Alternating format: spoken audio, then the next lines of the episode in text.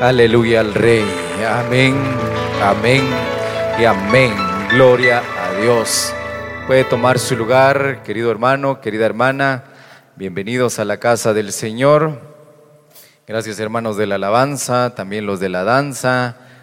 Gracias por ayudarnos a bendecir el nombre de nuestro buen Señor. Gloria a Dios. ¿Qué tal está mi hermano? Bendecido, hágame un favor y bendecir a otro hermano. Todos los bendecidos bendigan a otro, por favor, saludándolo, diciéndolo, Dios lo bendiga, Dios lo bendiga, Dios lo bendiga. Gloria a Dios. Vamos a pedirle al Señor por su palabra. Bendito Dios y Padre nuestro que estás en el cielo, santificado sea tu nombre, la gloria y la honra por siempre a ti, a tu majestad, precioso Hijo de Dios a través de la Escritura, háblanos por medio de ella, instruyenos. La semilla incorruptible de tu palabra santa, bendita y poderosa, transforme nuestra vida para que sea y donde sea te demos gloria a ti, bendito Señor. A ti la alabanza y la adoración, Hijo de Dios. Amén y amén. Gloria a Dios. Queridos hermanos, yo hoy quiero hablarles de un tema que le puse mucho empeño, espero que pueda transmitir mis ideas claramente, al menos pueda yo llegar a su corazón de una manera muy especial para que el caos no gobierne nuestra vida.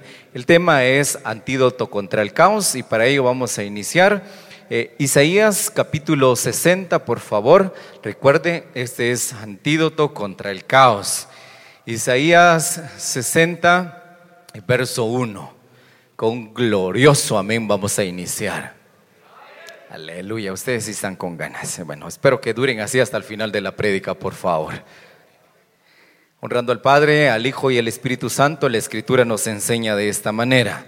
Levántate, resplandece, porque ha venido tu luz y la gloria de Jehová ha nacido sobre ti. Porque aquí que tinieblas cubrirán la tierra y oscuridad las naciones, mas sobre ti amanecerá Jehová y sobre ti será vista su gloria. Gloria a Dios. Este pasaje tiene una orden para todos los que conocemos al Señor, para todos los que hemos recibido a Jesús en nuestro corazón, y es resplandecer. Cuando la Biblia habla de resplandecer, tiene que ver con tener una vida plena, una vida satisfecha, una vida bendecida. Cuando la persona está realizado, cuando él dice estoy bendecido con lo que tiene, donde está, con lo que Dios le ha provisto, en la manera en que está viviendo, él es agradecido. Así que su vida es plena. No tiene nada que envidiarle a nadie. Él sabe que no tiene todo lo que quiere ahorita, pero Dios lo bendecirá. Sabe que su porvenir es bueno. No está donde quisiera, pero le da gracias a Dios que no está donde estaba. Esta es la vida bendecida, la vida llena de dicha, la vida que resplandece. Ahora, no todos nosotros hemos tenido, o al menos no todos en este recinto, tienen la oportunidad de decir, estoy realmente bendecido. Tengo una vida plena, tengo una vida llena de dicha. Entonces, quisiera ayudarles a todos, amados hermanos, y si todos están realmente bendecidos, ayude a otro también con esta enseñanza a que el caos no gobierne su vida. Porque literal nos enseña la escritura que la oscuridad y las tinieblas se apoderan, tienen una cubierta, está sobre todos los pueblos. Entonces, llamaremos a la tiniebla y a la oscuridad caos. Tiniebla y oscuridad lo llamaremos, ¿cómo lo llamaremos? Muy bien, ese caos, amados hermanos, lo vamos a dividir en dos. Vamos a definir entonces caos como desorden y confusión.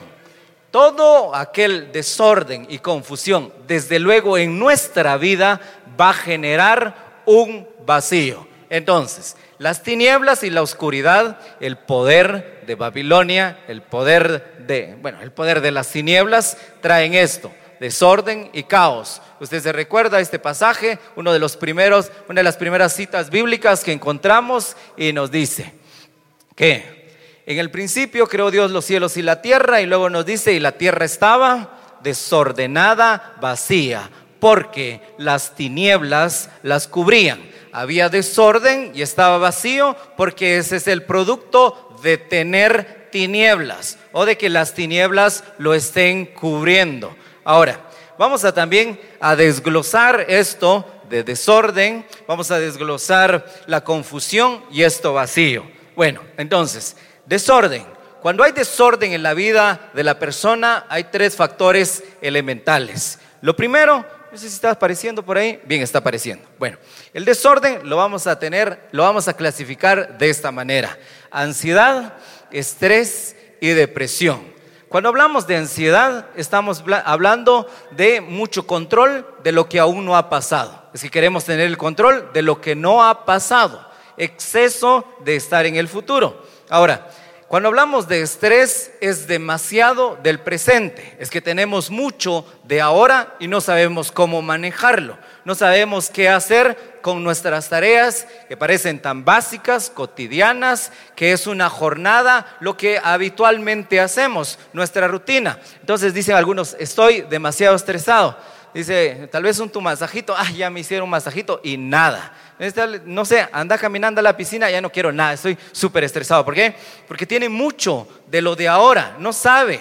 Entonces, ¿qué pasa? dice, amados hermanos, no, no debemos de sentirnos culpables por eso, sino como cualquiera que cuando se enferma busca un antídoto, así también es esto. Como cuando sufrimos de esto, de ansiedad o de estrés o aquí de depresión, y vamos a tener la depresión cuando nosotros estamos demasiado en el pasado con lo que no resolvimos, como lo que no hemos podido hacer, o con el hubiera, me hubiera gustado, me hubiera, y empezamos con lo que no se ha podido resolver. Entonces aquí tenemos estas tres palabras que traen a nuestra vida desorden. Ahora, veamos la confusión.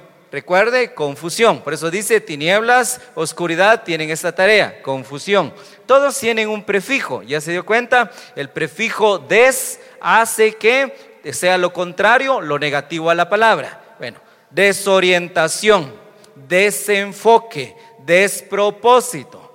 Se casan también, miren, están tantos regalos, la casa tan bonita, pero cinco años después, cinco meses después, ya no saben, no tienen, ¿qué? Hay despropósito, desorientación en su vida matrimonial, desorientación en su trabajo, desorden en su empresa, mucho desorden en su vida sentimental. Hay demasiado dentro de sí. Y le dije, no debemos de sentirnos culpables por eso, por el contrario, debemos de buscar al menos la solución para el problema que tenemos. Y cuando están estas dos cosas, el producto va a ser el vacío, queridos hermanos, el vacío. Entonces, la orden es, levántate, resplandece, porque ha venido tu luz. La gloria de Jehová ha nacido sobre ti. ¿Eh? Las tinieblas cubren, la oscuridad cubre. Cuando hay vacío, se dice del vacío una vida sin sentido, una vida sin propósito. O sea, hay una generación que se está creando, no les podemos decir nada jovencitos de qué, puede ser 15, 18 años, pero son tan delicados. Si sí, hay que cuidarlos mucho. Uno les grita un poco y ya se ofenden. Uno les dice, les llama la, tal vez ni gritarles, los trata de corregir, les llama la atención y se escandalizan demasiado.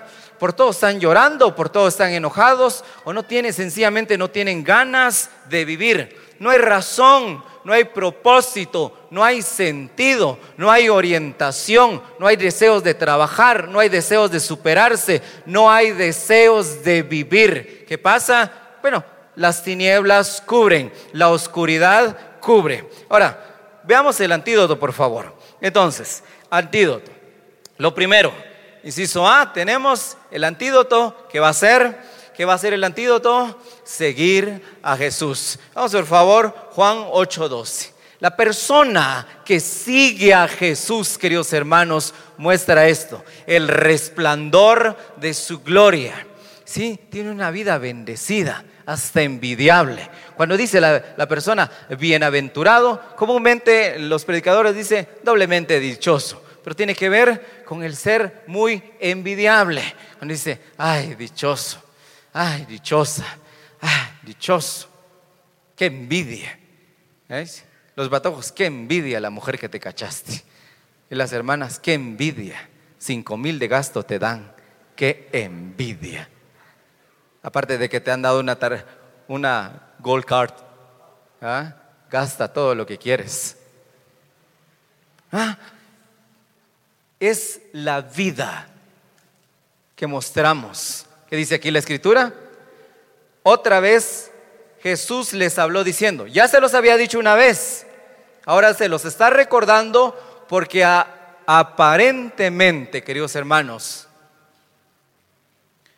las cosas que en el momento no nos importa, los hacemos a un lado porque estamos felices con lo efímero que tenemos ahora. Nos pagaron, nos ascendieron, compramos aquello, compramos esto, vendimos aquello, así que no lo necesitamos. Por eso otra vez les tuvo que decir, les tuvo que recordar, yo soy la luz del mundo. El que me sigue no andará en tinieblas. El que me sigue no andará en tinieblas. ¿Qué dice? Sino que tendrá la luz de la vida. Sino que tendrá la luz de la vida. Vamos hermanos, me gustaría que toda la congregación, todos nosotros, llegara el día en que fuéramos el resplandor del amor, de la gracia y del favor de Dios. En donde esté, donde trabaja, donde desempeña sus dones, donde labora, donde es fructífero. Usted diga, yo soy el resplandor de la gloria del Señor. porque Tiene esta dicha, lo sigue. El que me sigue no anda en tinieblas, sino que la vida, la vida verdadera, está reluciendo en él. Hay muchos rostros desanimados, cansados, y no es que solo por los años. De verdad, hay, hay viejitos que tienen unos ojos tan brillantes y hay jovencitos que tienen un rostro tan apagado. ¿A qué se debe? Bueno, dice, el que me sigue, el que me sigue no andará en tinieblas. Ahora, vamos por favor, San Juan capítulo 10 y verso 27. Por favor, amados hermanos, tengamos esto presente y no olvidemos de que cuando las tinieblas se están acercando a nosotros, no es que sea un problema nuestro, no es que los estemos buscando, no es que los estemos invocando. Dice, sobre los pueblos y sobre las naciones está esta cubierta, está esta cobertura. Son tinieblas que son oscuridad, pero el que sigue, dice, capítulo 10, verso 27 mis ovejas oyen mi voz. Otra vez, mis ovejas oyen mi voz, yo las conozco y que dice, me siguen, me siguen. Verso 28, y yo les doy vida eterna y no perecerán jamás y nadie las arrebatará de mi mano. Con mucha aseveridad podemos decir nosotros, que estamos en el mejor lugar del universo. ¿Por qué? Porque estamos justo en la palma de sus manos, porque Él nos sostiene, porque Él nos tiene sujetados, porque Él nos agarró, porque Él nos afirma, porque Él nos levanta. Por esa razón debemos decir nosotros de sentirnos bien, levantarnos con, con mucha energía, ir y ser agentes de cambio y llegar donde estamos que el lugar se cambie. ¿Ha visto aquellas películas? No sé, perdón que, sea yo muy, mucha tele, va. Llega la patoja bien cambiada, bien arreglada, bien maquillada, su minifalda, sus tacones. Ok, llegó el alma de la fiesta y se va brillando, reluciendo, relampagueando y todo. Bueno, no es que nosotros seamos así, o no necesariamente. Ya le dije, Dios no lo llamó para que usted sea reina de la feria y que a todos le esté dando besitos y abrazando, no. Pero que muestre que está en el mejor lugar del universo, que está en sus manos, que Dios lo sostiene, que está feliz donde está, que el trabajo que Dios está haciendo, lo está haciendo en cooperación con usted. ¿Por qué? Porque lo sigue a Él. Ahora, recordemos esto. Todos lo sabemos. Salmo 23, 1. ¿Qué dice la escritura? Por favor. Para todos los que estamos, para todos los que estamos necesitados, pensemos en quién es nuestro pastor y hagamos una pausa para saber si le llamamos pastor a él, porque dice, "Jehová es mi pastor y qué? Y nada me faltará." Entonces, la carencia de todo lo que necesitamos está en que no lo seguimos correctamente. ¿Qué es seguirle a Él? ¿O qué significa seguirlo? ¿Qué significa seguir a Jesús? ¿Qué significa andar en su luz y que resplandezca su gloria sobre mí? Bueno, significa imitar su estilo de vida. ¿Significa qué?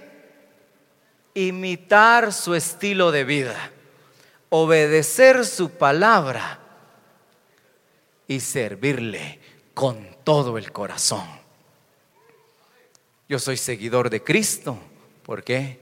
Porque imito su estilo de vida. ¿Cuál es su estilo de vida? Uno que depende del Padre. ¿Qué dice? Mi Padre trabaja, yo trabajo. ¿No es que dice así? Es que no estamos de vacaciones y que nos sentamos en Hawái. Tengo una amiga que está, no sé cómo es que todo, bueno, mis compañeros un par de compañeros tengo que les gusta pasear. Tengo una amiga que está ahorita en Londres y le digo, dichosa, le Ahí sí le digo, qué envidia. Y cada ratito ahí festejándose que está en Londres, que no sé qué, que no sé cuándo y que no te preocupes, algún día te voy a mandar algo, me dice. Bueno, a veces quisiéramos tener eso, pero es tan necesario que trabajemos que nos esforcemos, que luchemos, que nos desvelemos. Quieren tener de todo. Se levantan a las 11 de la mañana. ¿Qué hay de desayuno? Dicen, su mamá ya está preparando el almuerzo. Ah, no es así. Imitar su estilo de vida. Dice, y pasó toda la noche orando y temprano ya estaba dando sus mensajes. Se sacrificaba, se esforzaba quiere buenas notas, no estudia, se la pasa copiando. Ese no es un buen cristiano. Sea un buen seguidor de Cristo. Obedezca su palabra. Sírvale con todo el corazón. Hay mucho espacio aquí en la casa para poder servirle. Hágalo con devoción, con esmero, para que la luz de Él resplandezca y el caos nunca gobierne su vida. ¿Vamos bien? Bueno, esa fue la primera dosis. Entonces, la segunda dosis tiene que ver con lo que dice la escritura. Bueno, Génesis capítulo 9, perdón, capítulo 6, se sabe que miro al revés, ¿va? Capítulo 6 y verso 9. Caminar requiere práctica. ¿Nunca le contaron sus papás los grandes chinchones que se hizo porque se cayó mientras estaba aprendiendo a caminar? Los que tienen gras al bajar o al subir. El nene, la nena. ¿Ah? Caminar requiere práctica. No se hace de la noche a la mañana.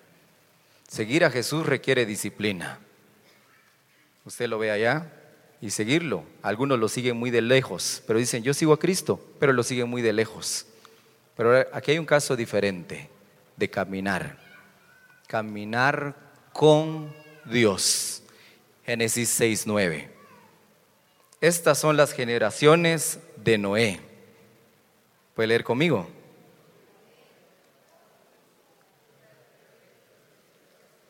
Aleluya. Con Dios caminó Noé. Bueno, ahora, ¿por qué utilicé esta cita yo? Vamos a leer aquí el verso 6, el verso, aquí mismo capítulo 6, verso 5. Retrocedamos un poco. Y vio Jehová que la maldad de los hombres era mucha en la tierra y que todo designo de los pensamientos del corazón de ellos era de continuo solamente el mal. ¿No dice la escritura que tinieblas cubren la tierra y oscuridad las naciones? no les sorprenda de que diga, esto será como en los días de Noé, cuando venga el Hijo de Dios, como en los días de Noé. Todo el pensamiento de todos es continuo mal. Verso 12. Y miró Dios la tierra, y he aquí que estaba corrompida, porque toda carne había corrompido su camino sobre la tierra. Dijo pues Dios a Noé, he decidido el fin de todo ser, porque la tierra está llena de violencia a causa de ellos, y he aquí que yo los destruiré con la tierra. Y esto va a volver a pasar. Como dice Apocalipsis, es hora de destruir a los que destruyen la tierra. Cuide la tierra. No esté tirando la basura donde sea. No esté haciendo alborotos por ahí, por allá. No desperdicie el agua, por favor. A veces me da risa cuando pasa el camión de la basura. Bien, se ve las que se levantan tarde, corriendo detrás del camión, ahí van. Espere, espere. ¿Ah? O se levantan tarde o hasta ese ratito se, se acordaron de que hay basura en la casa. El asunto aquí tiene que ver con su nombre, Noé. Noé, del hebreo, Noaj. Aquí es, ¿ya nos apareció? Muy bien. Para los que le atinan al hebreo se los escribí porque no quiero que me estén diciendo así, no es del hebreo Noaj. ¿Ok? ¿Qué quiere decir? Tranquilo, quieto, reposo, descanso. Esto quiere decir su nombre. Mientras la gente vive un caos, Noé está tranquilo. ¿Hay un Noé en casa? ¿O hay mucha gente alborotada? ¿Cuántos Noé hay en casa? Aleluya, gloria a Dios por los Noé de la casa. Creo que los más brincones dijeron amén, va. Pero igual hay que...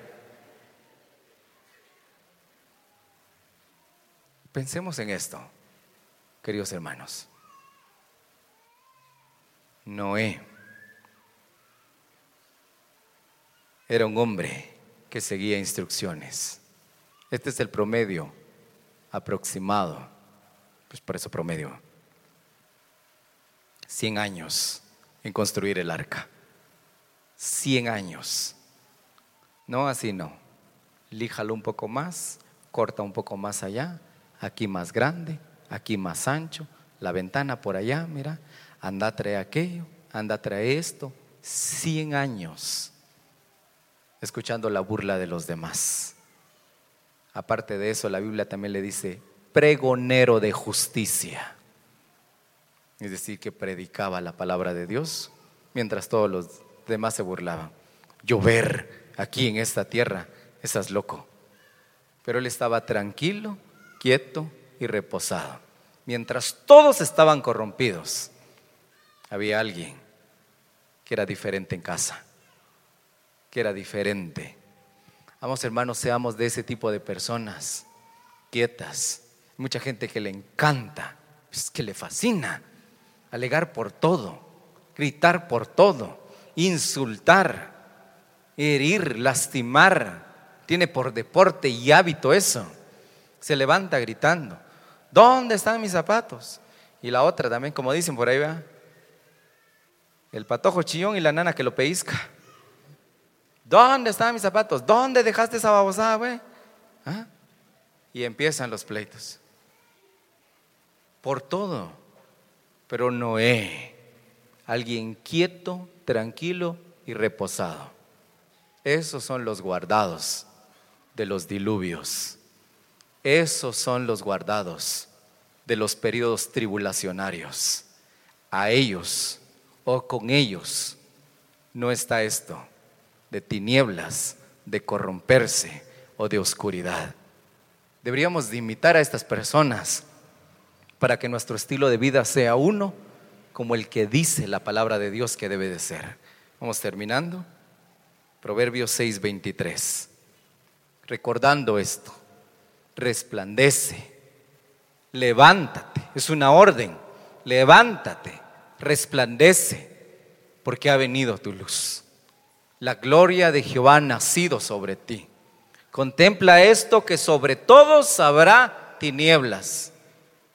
Date cuenta de esto. Sobre todos habrá oscuridad, pero sobre ti amanecerá Jehová. Sobre ti será vista su gloria. Porque el mandamiento es lámpara. Hablando de Noé, uno que sigue instrucciones. Porque el mandamiento es lámpara y la enseñanza es luz y camino de vida. Camino de vida. Las reprensiones que te instruyen. Y esto, caminar con Dios tiene que ver con seguir sus instrucciones. Hay un libro precioso,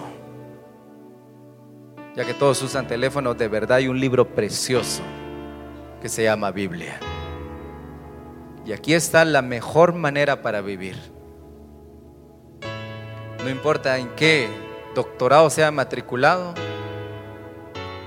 qué maestría esté sacando, de verdad no hay mejor libro que usted siga las instrucciones de la bendita, preciosa y poderosa palabra de Dios.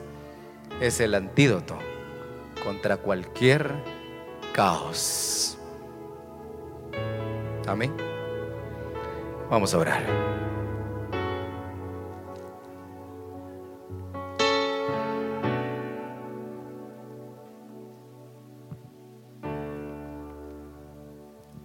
Bendito Dios, querido Padre, nos presentamos delante de ti porque tenemos luchas, tenemos faltas, comúnmente erramos, se nos ha hecho un hábito el ver a las tinieblas merodeando por nuestra casa. Y no queremos ser partícipes de ella. No queremos tener nada, nada con las tinieblas, con la oscuridad. Deseamos la vida plena, la vida llena de dicha, el estilo de vida acompañado de la luz admirable de Cristo Jesús.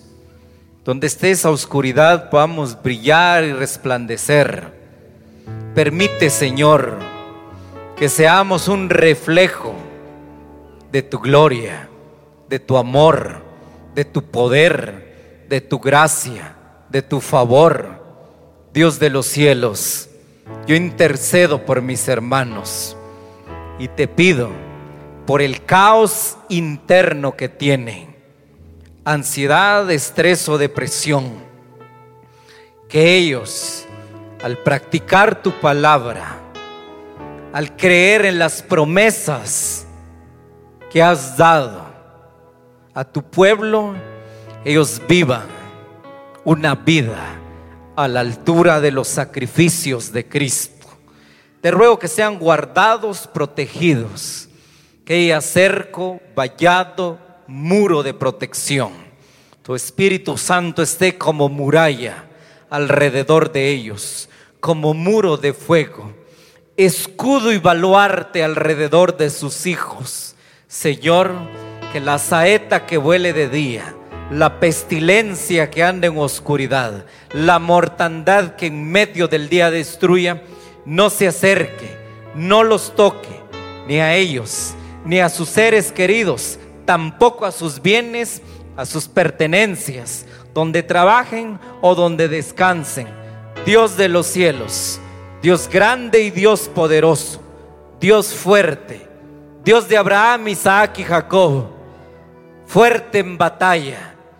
Exhibe tu espada victoriosa sobre nuestros enemigos y nunca dejes, Señor, que tus hijos vivan una vida decepcionada, arruinada o en miseria. Por el contrario, esa luz gloriosa alumbre en su hogar. Jehová, alumbrarás nuestras tinieblas. tu palabra sea lámpara a sus pies, lumbrera a su camino. Señor Dios de los cielos, practiquen las verdades eternas y nunca, Señor, se aparten del mandamiento de tus labios. Es mi oración y mi súplica delante de tu trono. La gloria por siempre a ti, Señor precioso. Gracias, Padre. Gracias, Hijo de Dios. Gracias Espíritu Santo. Aleluya al Rey.